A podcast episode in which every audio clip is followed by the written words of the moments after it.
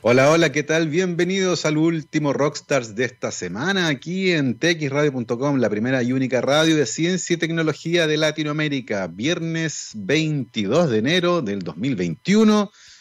El mes de enero pasó muy rápido. Hace una hora atrás, el Ministerio de Salud entregó su reporte por el balance diario, por el estatus de la pandemia por coronavirus en nuestro país 4.956 casos nuevos confirmados por PCR. De esos, 1.497 son asintomáticos.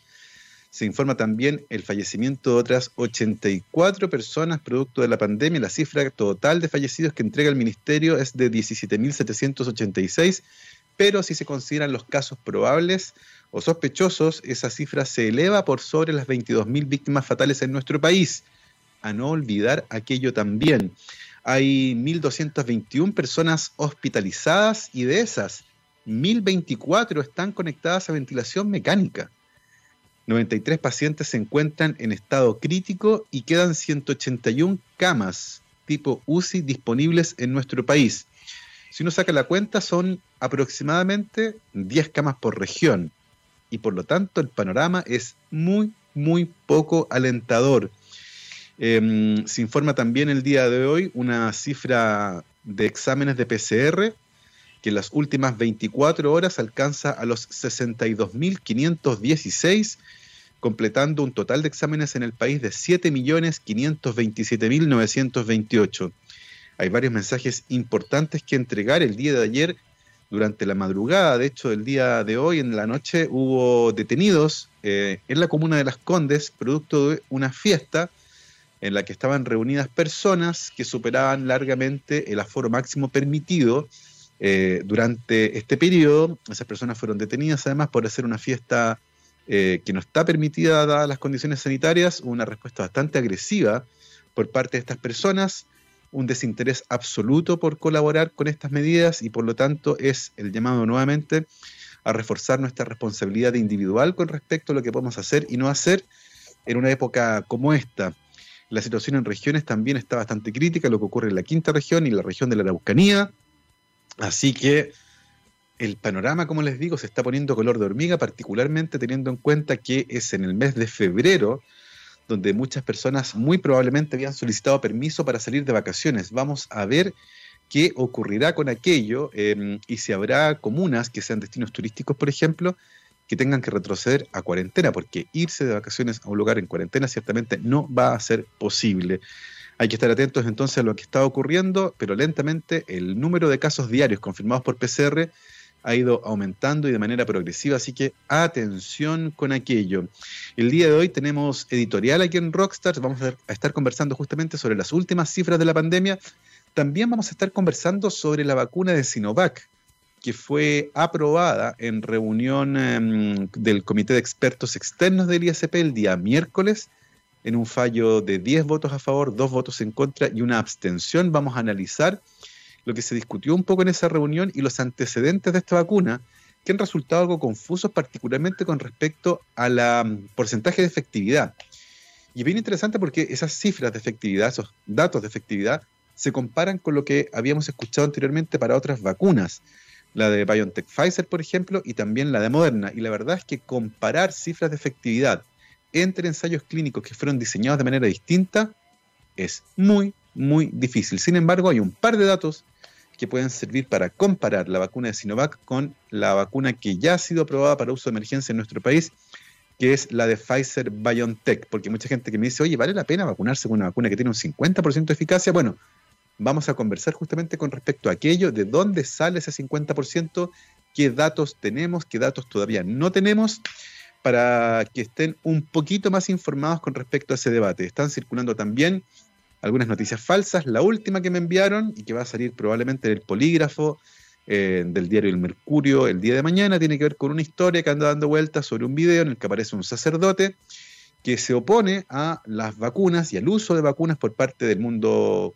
cristiano, eh, católico en este caso, eh, porque supuestamente las vacunas estarían fabricadas con fetos humanos. Eso evidentemente no es cierto, pero les voy a explicar de dónde sale esta historia que lleva harto rato eh, presente particularmente en los círculos que son contrarios al aborto.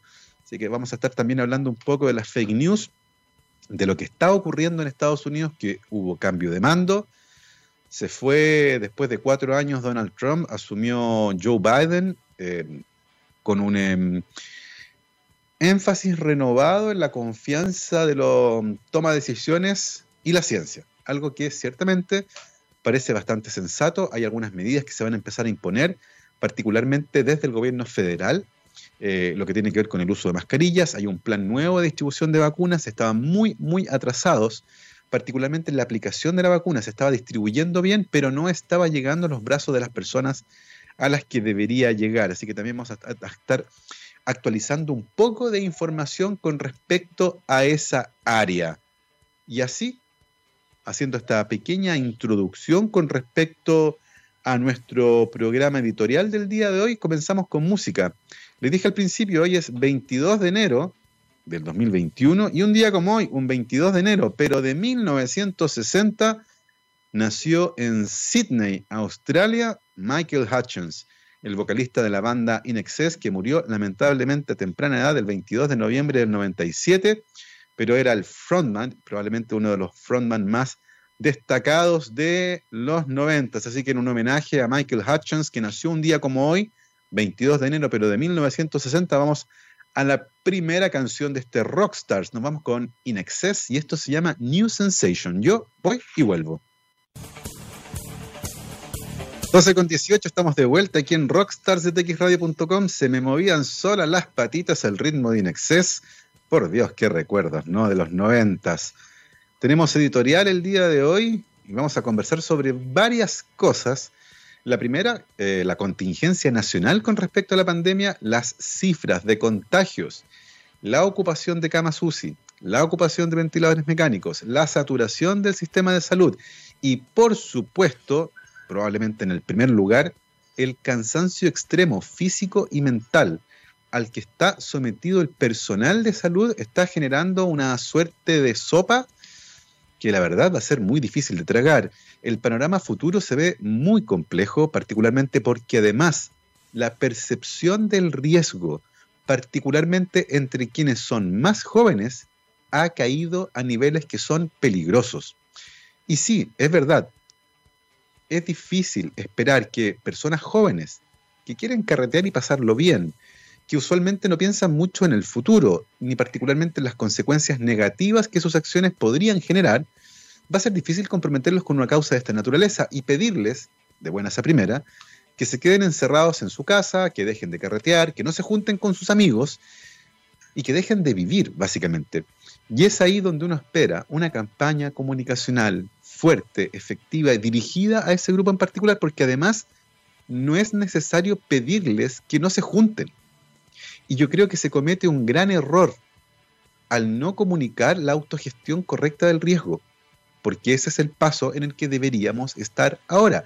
Es decir, cómo yo, teniendo información de buena calidad con respecto a cómo se propaga este virus y cuáles son escenarios de alto y bajo riesgo, puedo decidir qué cosas hacer en base a ese riesgo. Y me parece que eso es fundamental, porque deja de ser algo binario, ¿cierto? No salga o sí salga. La respuesta que deberíamos empezar a dar es analice el escenario y elija un contexto en el que las posibilidades de contagiarse sean lo más bajas posibles. Y en ese sentido, ciertamente, en vez de decirle a la gente que no se junte con sus amigos, decirle que elija escenarios que sean más seguros, porque si las personas se siguen juntando en grandes números dentro de una casa, se genera un escenario de altísimo riesgo de contagio. Pero si se juntan de a pocos al aire libre, ese escenario es de mucho más bajo riesgo y le entrega a las personas el beneficio de poder seguir manteniendo algunos vínculos sociales incluso en pandemia. En ese sentido, por ejemplo, deberíamos promover, que las personas se juntaran en picnics al aire libre, en plazas, por ejemplo, eh, mucha gente ha preguntado por los parques nacionales y por qué están cerrados, siendo espacios abiertos con un riesgo de contagio bajo. La verdad es que en el caso de los parques nacionales lo que ocurre es distinto, porque tienen muchos de ellos una infraestructura pobre y la posibilidad de sufrir un accidente en un parque nacional, particularmente en los senderos, por ejemplo, es alta. Y eso va a hacer que finalmente esas personas terminen en un centro asistencial. Esa es un poco la lógica de por qué los parques nacionales están cerrados. Pero las plazas que se encuentran en las ciudades están abiertas y son espacios que en verano, al aire libre, con buena ventilación, permiten que las personas se junten. Eso o el patio de una casa, en el fondo, prefieren espacios abiertos por sobre espacios cerrados. Prefieren espacios ventilados por sobre espacios confinados. Prefieran escenarios con poca gente por sobre escenarios con mucha gente. Prefieran usar mascarilla antes de quitarse la mascarilla. Prefieran visitas de corto tiempo antes que visitas de largo tiempo. Y pueden ir con esos indicadores, pueden ir eh, ajustando eh, de manera fina cuáles escenarios para ustedes son de más bajo riesgo para obtener cierto beneficio. Creo que es importante también eso, porque lo que viene ahora va a ser de largo aliento. La pandemia no se va a acabar durante el 2021 y por lo tanto tenemos que aprender a hacer la gestión de ese riesgo. Y por eso es importante comenzar a transmitir la información relevante con respecto a lo que sabemos para la transmisión del virus, usualmente aerosoles y también pequeñas gotas de saliva, Em, las medidas de control, como el uso de mascarilla, la distancia física, por qué funcionan, y teniendo en cuenta eso, cuáles escenarios son de alto riesgo y cuáles escenarios son de bajo riesgo. Y transferirle a las personas entonces, no es sencillamente decirles no haga esto, sino que decirles, mire, ahí está el escenario y vaya usted viendo eh, cuáles escenarios son de más bajo riesgo para obtener lo que usted quiere. ¿ya? Eh, creo que eso es importante, es algo que conversamos en algún momento con em, varios médicos infectólogos que era importante comenzar a hacer autogestión del riesgo, que es algo de lo que la verdad el día de hoy todavía, para mi gusto, se está hablando muy, muy poco y que va a ser muy relevante para lo que se viene, porque como les decía al principio de la editorial del día de hoy, en la introducción, el panorama que estamos viendo, la verdad es que es muy, muy poco alentador. Voy a repetir algunas de las cifras que estuvo entregando el Ministerio de Salud hace una hora atrás.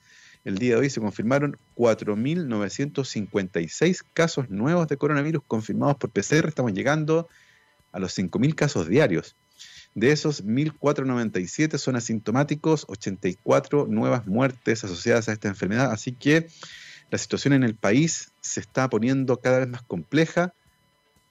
1.221 pacientes hospitalizados, 1.024 conectados a ventilación mecánica y solo quedan 181 camas críticas disponibles en todo, todo el país. Así que mm, nada, a cuidarse. Creo que es eh, súper importante. Hemos vacunado solo a 54.458 personas con la primera dosis y 8.364 ya han recibido la segunda dosis. Recuerden que una semana después de recibir la segunda dosis se llega finalmente a un porcentaje de protección adecuado. Em, estamos, eh, como les decía, puertas de una situación que es eh, compleja. Es importante entonces que las personas mantengan su percepción del riesgo alto y no se expongan eh, a situaciones de contagio. Les recuerdo también que conversamos hace un tiempo eh, del análisis de dónde usualmente las personas se contagian y son justamente en aquellos contextos donde se sienten más seguros, particularmente cuando se juntan con la familia y ahí, en lugares confinados, se quitan la mascarilla.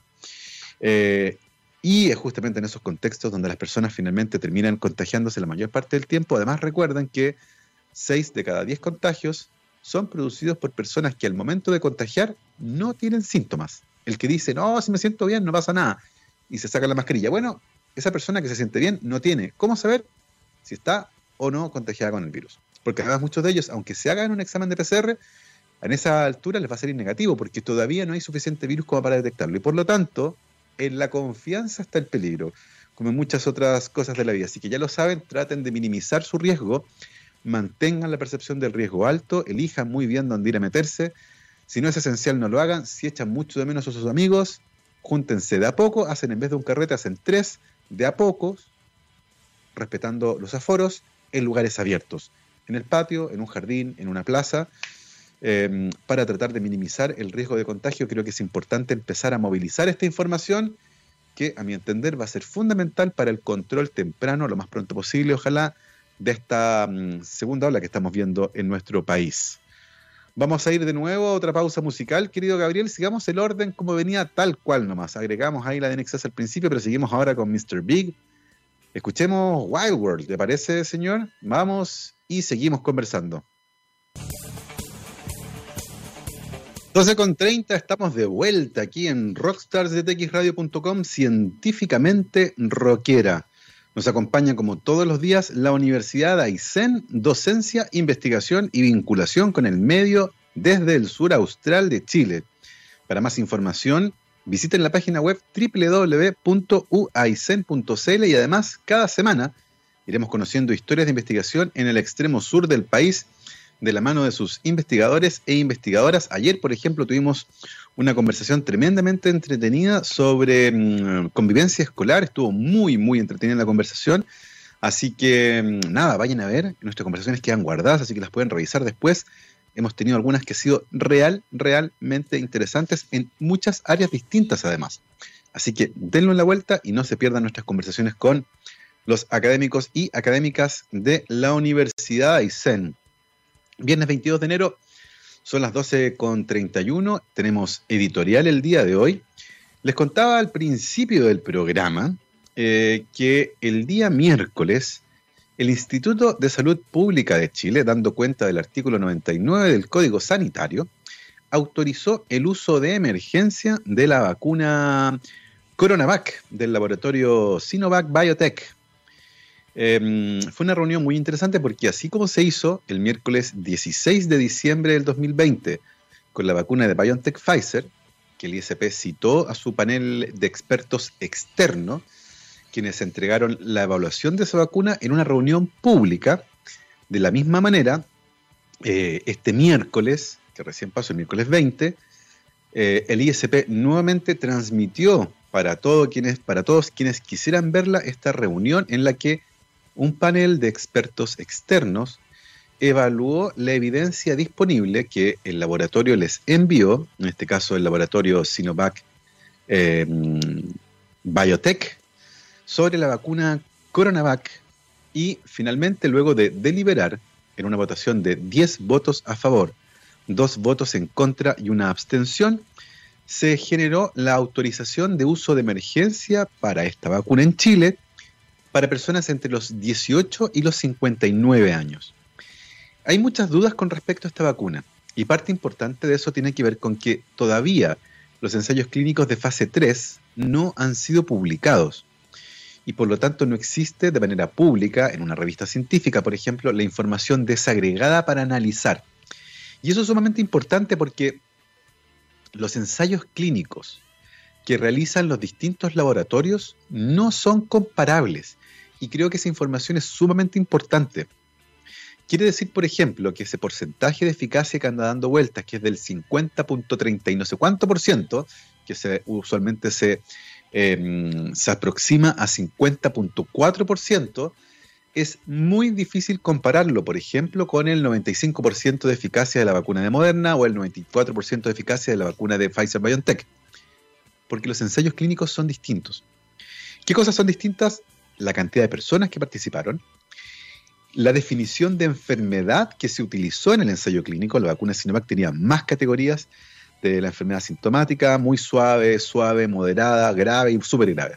Entonces, las categorías son distintas entre los distintos ensayos.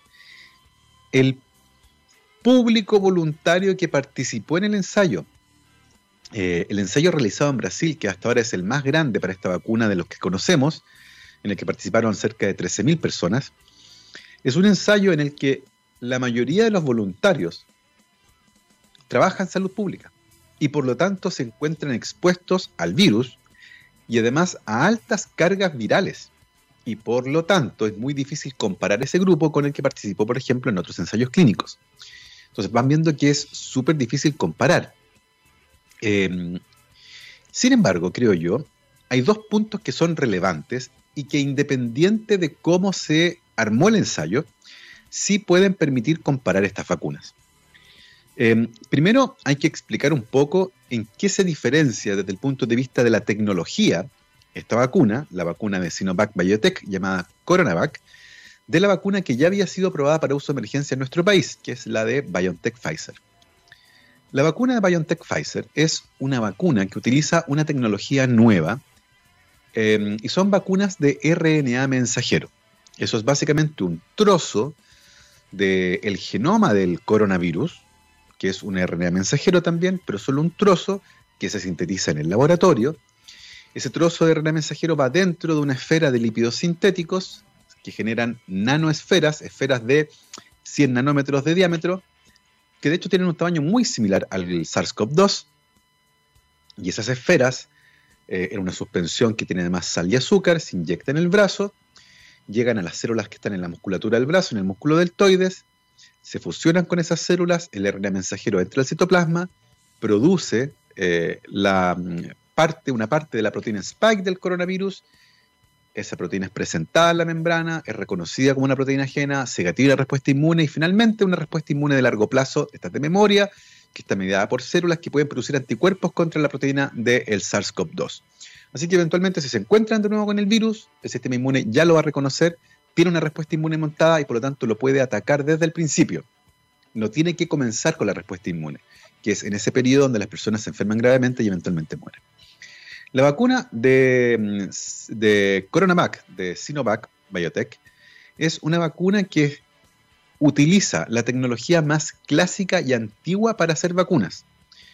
Eh, utiliza el virus inactivo, este es el virus que literalmente se tomó de un paciente enfermo en China, se sacó el virus de ese paciente, ese virus se aisló y se infectó células en cultivo con ese virus, células Vero, que no vienen de una mujer llamada Verónica, son células de riñón de mono verde. Eh, el virus se multiplica en esas células, el virus se purifica desde ahí, el virus es mezclado luego con una sustancia química que se llama beta-propiolactona, esa sustancia química después desaparece, pero sí puede modificar el genoma del virus, lo deja inutilizado. El virus, por lo tanto, no se puede replicar. Y con ese virus inactivo, que no puede infectar a las células, se genera una inyección que les aplican en el brazo. Y estas como cáscaras de virus son reconocidas por el sistema inmune. Viene la proteína Spike también ahí. Se monta una respuesta de defensa contra el virus, contra todos los componentes del virus, pero particularmente la proteína Spike y esa respuesta de defensa eventualmente sirve en el futuro para defenderse del coronavirus. Entonces, tecnologías distintas que buscan hacer exactamente lo mismo, producir una respuesta inmune específica en contra del coronavirus. Lo interesante de esto es em, que las diferencias en, los ensayos clínicos y las diferencias en la tecnología, que yo les decía hace muy difícil que ambas vacunas se puedan comparar, igual dejan un espacio eh, en el que se pueden comparar las vacunas. Eh, y a mi entender son espacios relevantes. El primero tiene que ver con el perfil de seguridad. Eh, el perfil de seguridad lo que muestra es qué efectos secundarios adversos se producen en las personas que reciben la vacuna. Y esos efectos secundarios adversos se producen con cierta frecuencia, además, en las personas que recibieron la vacuna. Hasta el día de hoy, los datos que tenemos, y algo, es algo que repitió el doctor Alexis Calergis, eh, que es el científico de la Universidad Católica que está coordinando el ensayo clínico de esta vacuna en nuestro país y que también em, generó finalmente el vínculo con el laboratorio para poder traer la vacuna a nuestro país, explicaba ayer que el perfil de seguridad que muestra esta vacuna es bueno, es decir, produce el mismo tipo de efectos secundarios adversos que se esperan por una vacuna de este tipo y además con una frecuencia similar a otras vacunas. ¿Cuáles son esos efectos adversos? Principalmente dolor, enrojecimiento e hinchazón en el sitio del pinchazo, hay una respuesta inmune local ahí que puede producir algo de molestias durante uno o dos días, y eventualmente también una respuesta sistémica que incluye malestar generalizado, decaimiento, dolor de cabeza y fiebre. Esos síntomas además se pueden tratar usualmente con paracetamol, por ejemplo. Ese es más o menos el perfil de seguridad que ha mostrado esta vacuna y por lo tanto se trata de efectos secundarios adversos que son perfectamente bien tolerables y manejables con medicamentos de uso cotidiano que se pueden comprar en cualquier farmacia. Y por lo tanto, la vacuna efectivamente tiene un perfil de seguridad aceptable. Por otra parte, sin embargo, la eficacia ha sido probablemente el punto más controversial, porque las personas dicen, oye, esta vacuna solo tiene un 50% de eficacia. ¿Vale la pena usarla?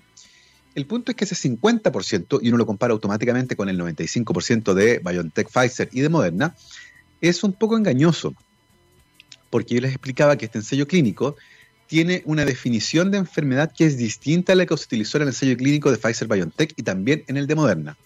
Y por lo tanto, la verdad es que no son comparables. Hay un parámetro, sin embargo, en el que todas las vacunas sí pueden ser comparadas en su eficacia, y es el que tiene que ver con el porcentaje de, ocasiones en las que esta vacuna protege contra casos graves de la enfermedad, que probablemente es el más relevante. En el fondo, ¿cuántas de las personas que recibieron la vacuna desarrollaron un cuadro grave de la enfermedad? En el caso de BioNTech Pfizer, por ejemplo, un ensayo en el que participaron 40.000 personas. 20.000 de ellas recibieron la vacuna y otras 20.000 el placebo. De las 20.000 que recibieron la vacuna, 8 contrajeron la enfermedad y una, además, generó un cuadro grave de la enfermedad. ¿ya? En el caso de la vacuna Sinovac, que es un ensayo más pequeño, en Brasil, con 13.000 personas, no tengo claro todavía, porque esas cifras no han sido entregadas, cuántas de esas personas recibieron el placebo y cuántas de esas personas recibieron la vacuna y en qué esquema de vacunación. Lo que sí sabemos es que de las personas que recibieron la vacuna, ninguna desarrolló un cuadro grave de coronavirus. Varias se enfermaron pero ninguna generó un cuadro grave. Y por lo tanto, considerando además que es un ensayo más pequeño, en un parámetro que es importante, que es prevenir cuadros graves de coronavirus, la vacuna de Sinovac mostró un 100% de eficacia. Es decir, ninguno de los que recibió la vacuna enfermó de gravedad. Algunos se enfermaron, pero todos desarrollaron cuadros suaves o en el peor de los casos de mediana severidad. Pero no hay ninguno que haya sido un cuadro grave. Y ese, a mi entender, es probablemente uno de los factores más importantes. ¿Por qué hubo dos personas que votaron en contra de la aprobación para el uso de emergencia de esta vacuna? Porque no están todavía todos los datos. De hecho, la publicación científica todavía no aparece. Y por lo tanto, no tenemos todavía todos los datos desagregados. Eh, y estas personas manifestaron que, como no tenían todos los datos, no sentían la confianza total y absoluta para aprobar el uso de emergencia. Pero eso es normal que ocurra. Sin embargo, ciertamente es interesante porque es verdad. No tenemos todos los datos. Y por lo tanto se tomaron algunas precauciones. Una de las precauciones que se tomó, por ejemplo, es que la vacuna solo se recomienda para personas entre los 18 y los 59 años. Eso quiere decir que muchos de los que están escuchando no van a recibir la vacuna de Pfizer BioNTech que se está destinando para la población mayor de 59 años, y para muchos de nosotros, para Gabriel que está ahí en los botones, para mí, para todos ustedes o para muchos de ustedes, lo más probable es que les toque vacunarse con la vacuna de Sinovac. Y por eso es importante conocer a esta vacuna, porque además es la vacuna que va a llegar de manera más masiva a nuestro país en el corto plazo. Van a llegar, se supone, varias millones de dosis de vacuna en las próximas semanas. Y por lo tanto, es muy probable que si ustedes van a recibir alguna vacuna en el corto plazo, vayan a recibir esta vacuna Coronavac. Por eso es importante conocerla, por eso es importante conversar con respecto a lo que sabemos y no sabemos con respecto a la vacuna. Ciertamente es importante tener los datos y para eso, por supuesto, estamos esperando la publicación científica, donde vamos a tener una descripción detallada y completa de este ensayo de fase 3 que fue realizado en Brasil. Hay otros dos ensayos que se hicieron, uno en Pakistán y el otro en Turquía, que muestran también disparidad en su efectividad, pero un buen perfil y comparable de seguridad.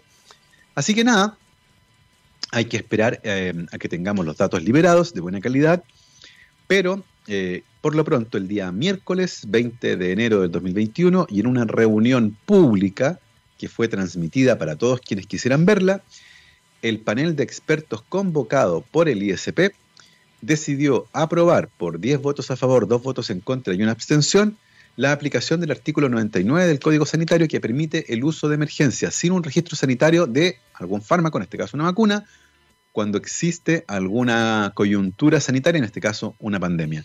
La vacuna ciertamente igual entra al registro sanitario, que es el acto administrativo mediante el cual el ISP da cuenta de los datos enviados por el fabricante y finalmente genera una autorización para que ese producto sea utilizado en nuestro país en casos de emergencia, ese acto administrativo que puede durar varios meses, se genera un proceso abrevado que es justamente la convocación que hace el ISP de este panel de expertos que actúa evaluando la evidencia científica disponible y emite un fallo. En este caso, la autorización del uso de emergencia de esta vacuna. Así que espero que con eso tengan un poco más de claridad sobre la vacuna Sinovac. Eh, La vacuna en realidad se llama Coronavac y es del laboratorio Sinovac Biotech, una empresa farmacéutica eh, china que, como les digo, desarrolló una vacuna con la tecnología más clásica de las vacunas, que es el virus inactivo. Así que nada, me parece que es importante que tengamos información relevante sobre lo que nos está ocurriendo con las vacunas. Vamos a hacer ahora la última pausa musical de esta editorial del día de hoy. Vamos a escuchar a Arch Overkill. Esto se llama Girl, You Be a Woman Soon. Vamos y volvemos.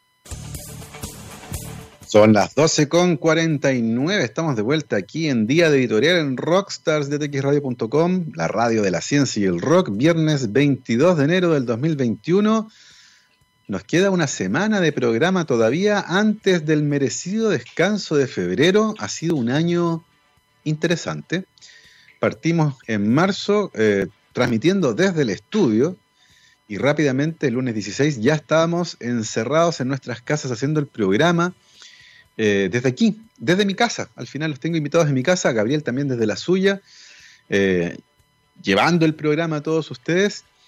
Em, y nada, muy probablemente el 2021 va a ser muy similar al 2020, con varias diferencias. Y la primera es que ya entendemos un poco bien de qué va la pandemia.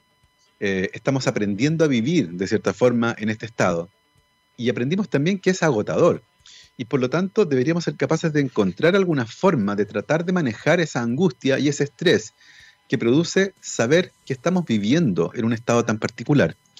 Em, por otro lado, además, deberíamos tener más o menos claro cómo funciona el trabajo a distancia y si bien en algunos casos puede resultar agotador estar todo el día encerrado en la casa y particularmente para quienes tienen que convivir eh, y hacer convivir el trabajo, por ejemplo, con la vida familiar, particularmente aquellos que tienen hijos pequeños, que todavía no son independientes, esto se ha convertido en una carga gigantesca, tanto física como mental. Y por lo tanto encontrar formas de aliviar ese estrés parecen ser eh, súper importantes. En ese sentido, por ejemplo, el solo hecho de poder salir a caminar y dar una vuelta alrededor del barrio, para muchos ha significado un gran alivio. Em, probablemente también la compañía de, por ejemplo, medios de comunicación como el nuestro, que lleva muy buena información, muy buena música, eh, y que durante la pandemia los hemos acompañado de manera permanente en ese sentido.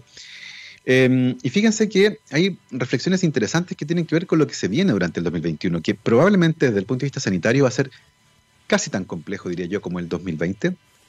Em, hay varias diferencias notables. El año pasado comenzamos en febrero con un caso. Este año vamos a comenzar con 5.000 casos en febrero y por lo tanto el panorama sanitario, particularmente entrando en invierno, es complejo y será complejo. Pero en paralelo estaremos con la campaña de vacunación. Como les decía, muy probablemente van a llegar varias millones de dosis de la Coronavac, la vacuna de Sinovac que fue autorizada para su uso de emergencia el día miércoles en nuestro país. Y por lo tanto, las campañas con respecto a vacunarse van a ser fundamentales y deberían tomarse los medios de comunicación. En ese sentido, eh, les quería recomendar un artículo muy bueno que estaba leyendo en la revista The Atlantic, una revista que es editada en Estados Unidos, y que hablaba justamente sobre esto que está ocurriendo en Estados Unidos de que las personas se sacan una selfie al momento en que los vacunan. Y evidentemente esa selfie la comparten en redes sociales. Y este es un llamado a hacer eso. Compartan el momento de su vacunación. Cuando les toque, tómense una selfie o pídanle a alguien que les tome la foto si se ponen nerviosos en el proceso de que los pinchen, pero compartan el momento. Porque ciertamente ver personas a las que otros conocen y que los vean en Facebook, en Instagram o en Twitter recibiendo su vacuna va a generar confianza en otras personas con respecto a la seguridad de este proceso y a lo relevante que es. Em, es, es, interesante porque además hay fotos históricas con respecto a las vacunas. Probablemente la más conocida de la historia sea la famosísima vacuna que le tomaron a Elvis Presley cuando fue vacunado contra la polio en la década de los 50 en Estados Unidos. él fue el show de Sullivan, que era el más famoso show de televisión de aquella época, y en un intertanto lo vacunaron en vivo y en directo y ahí también le tomaron fotografías. Y es la vacunación de Elvis Presley contra la polio probablemente la foto más icónica que tengamos de ese proceso. También hay otra foto famosísima de Maurice Hillman, científico que trabajaba por un laboratorio farmacéutico y que desarrolló 40 vacunas distintas. De ellas, 14 forman parte de los planes nacionales de inmunizaciones de muchos países. Es probablemente la persona más importante en la historia de las vacunas, junto con Edward Jenner, que desarrolló la primera vacuna en Inglaterra en 1796. Y Maurice Hillman, una de las vacunas que desarrolló fue la vacuna contra las paperas, que tiene el récord de ser la vacuna que fue desarrollada en menos tiempo, solo cuatro años, desde que aisló el virus hasta que logró la aprobación por parte del ente regulador, que es la FDA en Estados Unidos. Lo interesante de esa vacuna es que el virus que Maurice Hillman utilizó para generar esa vacuna, una vacuna hecha de virus inactivo justamente, en ese caso virus atenuado, es que el virus lo obtuvo de la garganta de su hija. Jerry Lynn, que tuvo un cuadro de amigdalitis, de paperas, perdón, llegó un día a donde su papá con eh, las glándulas parótidas inflamadas, el papá no era médico, pero se dio cuenta de lo que tenía y, como buen padre científico, partió al laboratorio.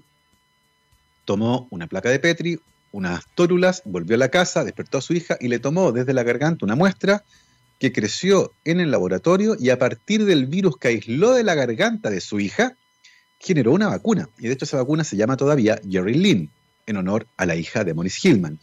Lo interesante es que años después hay una foto muy bonita de un médico que está vacunando a una niña pequeña y hay otra niña que es su hermana al lado. La niña pequeña es la hermana de Jerry Lynn, la hermana menor de ella, la hija menor de Maurice Hillman, que fue vacunada siendo niña con la vacuna que se hizo a partir del virus que fue sacado de la garganta de su hermana. Es otra de las fotografías icónicas eh, de las campañas de vacunación. Y la tercera, que también es bastante mm, conocida, es la, eh, la, fotografía que hay del momento en el que mm, Salk, el eh, científico que desarrolló la vacuna contra la polio, la primera, Jonas Salk, es fotografiado vacunando a su propio hijo en 1953, antes de que hiciera el ensayo clínico grande donde demostró la seguridad y eficacia de la vacuna. Es bien impresionante, como les digo, porque Jonas Salk vacunó inicialmente a un grupo de niños que vivía eh, en una institución, pero luego vacunó a su familia era tal la confianza que él tenía en esa vacuna que el primer grupo de personas que después de los niños de ese mm, eh, hogar recibió la vacuna fueron sus hijos, su esposa y él mismo. Eso es interesante, como les digo, porque el año 53 todavía no se hacía el ensayo clínico para esa vacuna, que recién se hizo el 54 y finalmente la campaña de vacunación comienza el 55. Así que súper interesante también esa foto de Jonas Salk vacunando a su propio hijo eh, fotos icónicas de este proceso. Yo les contaba, ¿cierto? Aparece ahí la foto Peter Salk siendo vacunado por su padre con una gran sonrisa. Está también la fotografía de la hija menor de Maurice Hillman que recibe en su brazo la vacuna hecha con un virus sacado de la garganta de su hermana, Jerry Lynn.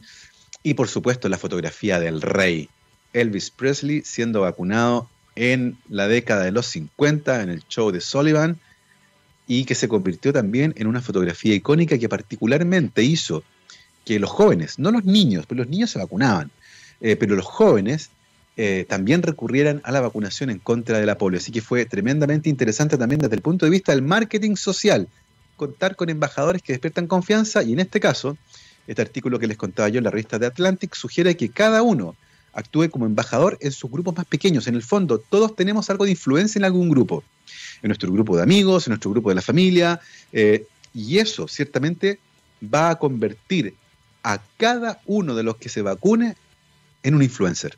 En el fondo el hashtag es todos somos influencer. Y en este caso, todos los que se vacunen, la recomendación es tómense una foto y súbanla, compártanla porque sin lugar a dudas van a convencer a alguien de que tiene dudas de que también se vacune. Por lo tanto, todos somos influencers. Así que el día de hoy, aquí en, Rockstar de TX Radio, oficialmente lanzo el hashtag Todos somos influencers para que todos los que reciban su vacuna se tomen una foto, la suban y que con eso generen influencia en su grupo cercano, donde cada uno cuenta ahí con un nivel de confianza altísimo, porque encontrar un embajador que de manera transversal eh, todos confíen en él va a ser difícil. Pero cada uno de nosotros tiene una pequeña influencia en un grupo pequeño, pero si somos muchos, vamos a alcanzar una gran cobertura. Así que úsenlo. Todos somos influencers, suban su foto recibiendo la vacuna para que más gente se entusiasme y más temprano que tarde logremos salir de esta. Son las 12.58, hemos llegado al final de esta editorial de Rockstars el día de hoy aquí en texradio.com, la radio de la ciencia y el rock. Querido Gabriel, Te dejo también aquí que tengas un gran fin de semana. y yo, como todos los días, los dejo con All You Need Is Rock, nuestro especial de música. Hoy con The Libertines y comenzamos con Don't Look Back into the Sun. Que tengan un buen fin de semana. Chao, chao.